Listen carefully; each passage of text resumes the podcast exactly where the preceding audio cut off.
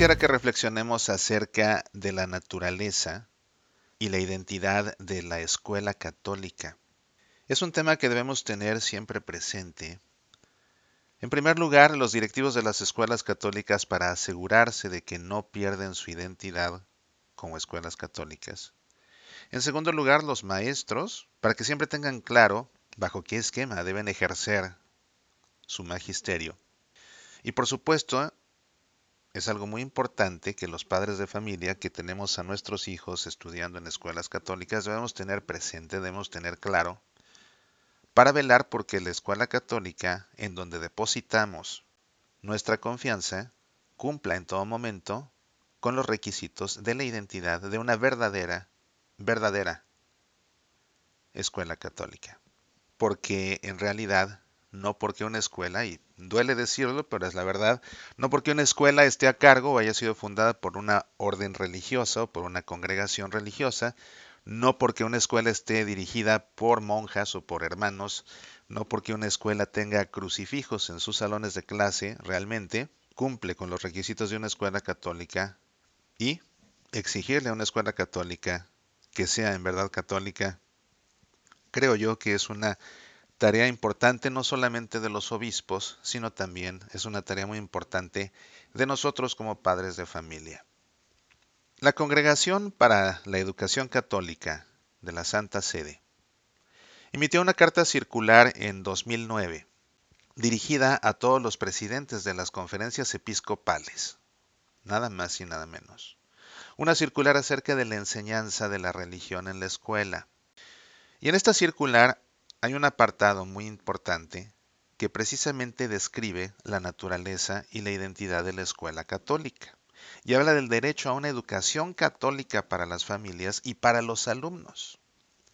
Me gustaría leértelo para que quede más que claro. Dice así, tanto en la educación como en la formación la escuela católica desempeña una función particular.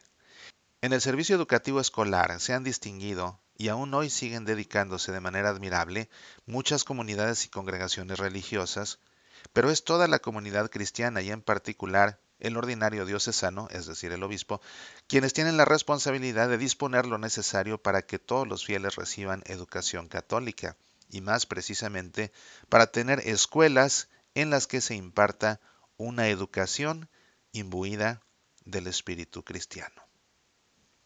Una escuela católica se caracteriza por el vínculo institucional que mantiene con la jerarquía de la Iglesia, la cual garantiza que la enseñanza y la educación estén fundadas en los principios de la fe católica y sean impartidos por maestros de doctrina recta y vida honesta. En estos centros educativos, abiertos a todos los que compartan y respeten el proyecto educativo, se tiene que alcanzar un ambiente escolar impregnado del espíritu evangélico de libertad y de caridad, que favorezca un desarrollo armónico de la personalidad de cada individuo. En este ambiente se coordina el conjunto de la cultura humana con el mensaje de la salvación, de modo que el conocimiento del mundo, de la vida y del hombre, que los alumnos poco a poco adquieren, sea iluminado por el Evangelio. De este modo, se asegura el derecho de las familias y de los alumnos a una educación auténticamente católica y al mismo tiempo se alcanzan los demás fines culturales, de formación humana y académica de los jóvenes que son propios de cualquier escuela. Aun sabiendo cuánto hoy eso sea problemático, es deseable que para la formación de la persona exista una gran sintonía educativa entre escuela y familia, con el fin de evitar tensiones o fracturas en el proyecto educativo. Por tanto, es necesario que exista una estrecha y activa colaboración entre padres, docentes y directivos de las escuelas. Además, es oportuno fomentar los instrumentos de participación de los padres en la vida escolar, asociaciones, reuniones, etc. La libertad de los padres, de las asociaciones e instituciones intermedias y de la misma jerarquía de la Iglesia de promover escuelas de identidad católica constituyen un ejercicio del principio de subsidiariedad. Este principio excluye cualquier monopolio de las escuelas que contradice los derechos naturales de la persona humana, el progreso y la divulgación de la cultura, la convivencia pacífica de los ciudadanos y el pluralismo que hoy predomina en muchas sociedades.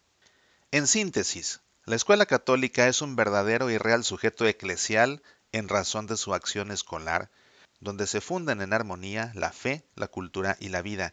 Ella está abierta a todos aquellos que quieran compartir el proyecto educativo inspirado en los principios cristianos. La escuela católica es expresión de la comunidad eclesial y su catolicidad está garantizada por las autoridades competentes, entiéndase el obispo, el ordinario del lugar. Asegura la libertad de elección de los padres católicos y es expresión del pluralismo escolar. El principio de subsidiariedad regula la colaboración entre la familia y las distintas instituciones delegadas a la educación. Creo que un aspecto muy importante de lo que está expresado en esta circular de la Congregación para la Educación Católica. Es este inciso que dice que la escuela católica está abierta a todos aquellos que quieran compartir el proyecto educativo inspirado en los principios cristianos. Me parece por experiencia que hay ocasiones demasiadas, y no debería haber una sola, pero hay ocasiones en que las escuelas católicas bajan la guardia esconden un poquito su catolicidad, como para no incomodar, no digamos ofender, sino como para no incomodar a alumnos que no son católicos, pero que sus padres los inscriben en las escuelas católicas por su alto nivel académico, por no incomodar a esos padres de familia que no son católicos, quizás para evitarse conflictos. Pero también es cierto que muchas veces los que bajan la guardia son los maestros dentro de su aula, dentro de su salón de clases, porque no siempre los maestros que trabajan en una escuela católica comparten precisamente el proyecto educativo inspirado en los principios cristianos. Y es así que en escuelas católicas de todos los niveles, desde jardines de niños hasta universidades, encontramos maestros que meten su clase de yoga, que los temas de moral sexual los evitan o los enseñan desde un punto de vista contrario a la fe católica, que en cuestiones de formación moral dejan todo al criterio de cada quien, no se comprometen con lo que enseña realmente la Iglesia, o no enseñan, mejor dicho, lo que realmente enseña la Iglesia en materia de moral, porque ellos de entrada no están comprometidos con lo que enseña la Iglesia.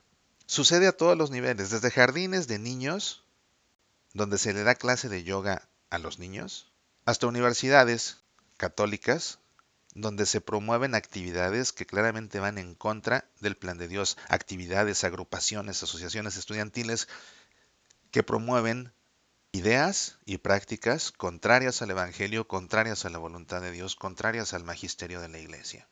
De manera que las escuelas, los directivos deben velar porque todo maestro que trabaje en una escuela católica, como dice esta circular, quieran compartir el proyecto educativo inspirado en los principios cristianos, si no, no tienen nada que estar haciendo ahí. Bueno, es que hasta por ética, hasta por ética, si alguien no está convencido de lo que enseña la iglesia, ¿qué tiene que estar haciendo dando clases en una escuela católica? Hasta por ética.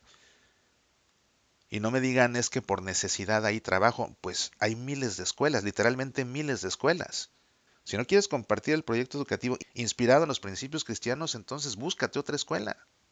Porque por ética no puedes tú, maestro, ir a cobrar un sueldo por enseñar algo contrario a los principios que son la base de la escuela que te paga por dar clases. Me parece que este es un tema importante de reflexión y de tener en cuenta, insisto, tanto por directivos como por maestros, como por estudiantes mismos incluso, y como padres de familia. En verdad tenemos que ser muy exigentes con las escuelas católicas. Por supuesto, permitirles que ellas sean exigentes en la formación de nuestros hijos, que para ello les encomendamos su educación académica.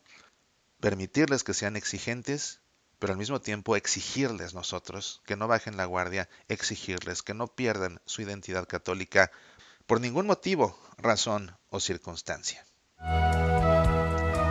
Soy Mauricio Pérez, estas son Semillas para la Vida.